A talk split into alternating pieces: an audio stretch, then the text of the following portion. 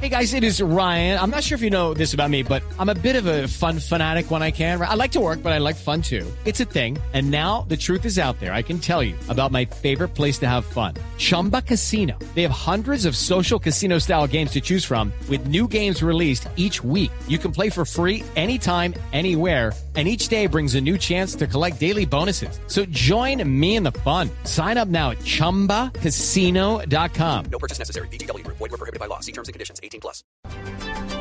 Dos de la tarde, 33 minutos. Aquí están las noticias. Las Naciones Unidas acaba de reclamar a los separatistas prorrusos que permitan hacer investigaciones en la zona del siniestro del avión de línea Malacio derribado en Ucrania. Noticia internacional con Miguel Garzón. El Consejo de Seguridad de las Naciones Unidas aprobó una resolución que pide una exhaustiva investigación internacional sobre el avión derribado en Ucrania. La resolución fue aprobada por unanimidad, es decir, por los 15 países miembros del Consejo de Seguridad de la ONU. Más temprano se informó que los cadáveres de los casi 300 pasajeros y tripulantes del avión siniestrado partieron en vagones frigoríficos con destino a la ciudad de Kharkov, en donde pasarán de las manos de los rebeldes prorrusos a las de los expertos internacionales para profundizar las investigaciones. El presidente estadounidense Barack Obama había acusado hoy a los separatistas prorrusos de continuar bloqueando la investigación e instó a Rusia a usar su influencia para permitir una investigación transparente. Miguel Garzón, Blue Radio. Dos de la tarde, 34 minutos. El Partido Conservador toca las puertas de la Casa de Nariño para definir una participación en el segundo mandato del presidente Santos. A su vez, el gobierno también busca volver a alinear a esta colectividad en la unidad nacional. Desde la Casa de Nariño, Lexi Garay. Hola Juan Camilo, buenas tardes. Soy el ministro del Interior Aurelio Iragorri, el encargado de liderar la reunión esta tarde en Casa de Nariño, con la que el gobierno espera concretar el regreso del Partido Conservador como bancada a la Mesa de Unidad Nacional. Al encuentro están convocados los compromisarios de la colectividad azul y con esto el Ejecutivo intentará asegurar las mayorías, tanto en plenarias como en comisiones constitucionales de Cámara y Senado. El acuerdo incluiría que los huestes azules regresarían a la coalición del gobierno a cambio de la presidencia del Senado en el último año de la legislatura pese a que en las primeras instancias esto le correspondía a cambio radical. Lexi Garay Álvarez, Blue Radio. Y mientras esto pasa con los conservadores, en instantes las directivas de la Alianza Verde definirán si hacen parte o no del próximo gobierno Santos. Catalina Ortiz. Esta tarde se reúne el Comité Ejecutivo de la Alianza Verde junto con toda la bancada de congresistas que se posesionaron ayer para decidir qué posición van a tomar frente al gobierno de Juan Manuel Santos. La semana pasada hubo un duro enfrentamiento entre el ala progresista encabezada por el copresidente Luis Carlos Avellaneda, quien aseguró que aceptaría cargos en el gobierno, y los más radicales como la senadora Claudia López, quien asegura que el partido debe mantener su independencia. Otro de los copresidentes de la Alianza, Antonio Sanguino, ha asegurado que ya acordaron que su punto en común será la paz y defenderán el proceso hasta el final. Sin embargo, en las próximas horas decidirán si se declaran en independencia deliberativa o en oposición dialogante. Entre las iniciativas principales de los verdes, además de respaldar todo el tema de la paz y el posconflicto, estarán el control político, impulsarán la eliminación de la reelección e incluirán debates sobre política social y educación. Catalina Ortiz, Blue Radio. Dos de la tarde, 36 minutos. A esta hora se presentan dos emergencias en Bogotá. En uno de los casos, una persona resultó muerta. El reporte con Daniela Morales. Juan Camilo, buenas tardes. A esta hora se registra una falla en un generador eléctrico al sur de Bogotá. Lo que sucede es que en este lugar hay una persona atrapada que se encontraba realizando trabajos en este sector y para las autoridades y los cuerpos de emergencia ha sido difícil acceder al lugar por lo que la persona se encuentra todavía allí. Por esto se le hace el llamado urgente a Codensa para que asista al lugar y así poder asistir a la persona que se encuentra allí.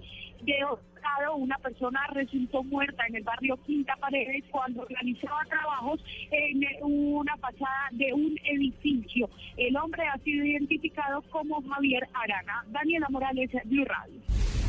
Daniela, gracias. Entre tanto, un hombre, al parecer en situación de calle, fue hallado muerto en la avenida Circunvalar en Bogotá. Detalles con María Camila Díaz.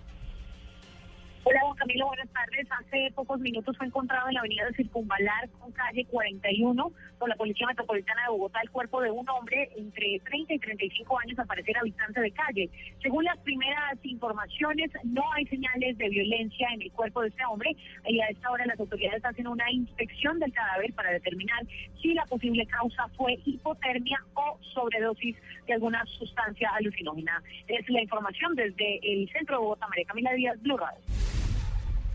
Dos de la tarde, 38 minutos. La Defensoría del Pueblo justificó las protestas en Yopal por la falta de agua potable en la capital de Casanare, pero pide a los manifestantes que cesen los actos de vandalismo y acciones violentas. Natalia Gardiazabal.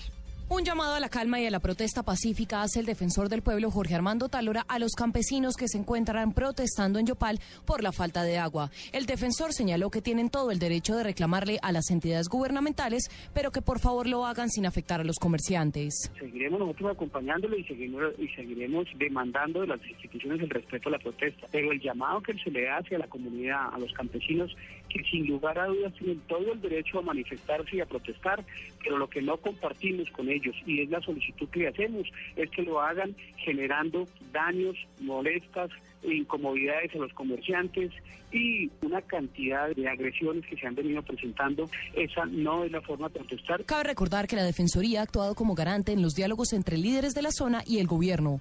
El defensor señaló que ya hay fechas exactas para llevar a cabo los acuerdos. Natalia Gardea, Sábado, Blue Radio.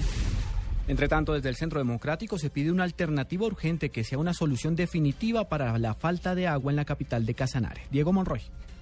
Debido a la situación que se registra en Yopal, el senador del Centro Democrático Álvaro Uribe Vélez estuvo con la comunidad casanareña. Allí escuchó las propuestas de la ciudadanía para poder solucionar la falta de líquido vital. Uribe se refirió a una solución temporal mientras se construye el nuevo acueducto en Yopal. La comunidad ha pedido que se consulte con Ecopetrol la posibilidad de que mientras se está construyendo este pozo, Ecopetrol busque con recursos técnicos de Ecopetrol o en asocio con otras compañías perforadoras de petróleo la construcción simultánea de otros pozos para la solución de emergencia y transitoria del acueducto de Yopal. El senador del Centro Democrático aseguró que le preocupa cuánto se puede tardar la solución definitiva del tema del acueducto en esta zona del país. Diego Fernando Monroy, Blue Radio. Dos de la tarde, 40 minutos. Ampliación de estas y otras informaciones en blurradio.com. Continúen con Blog Deportivo.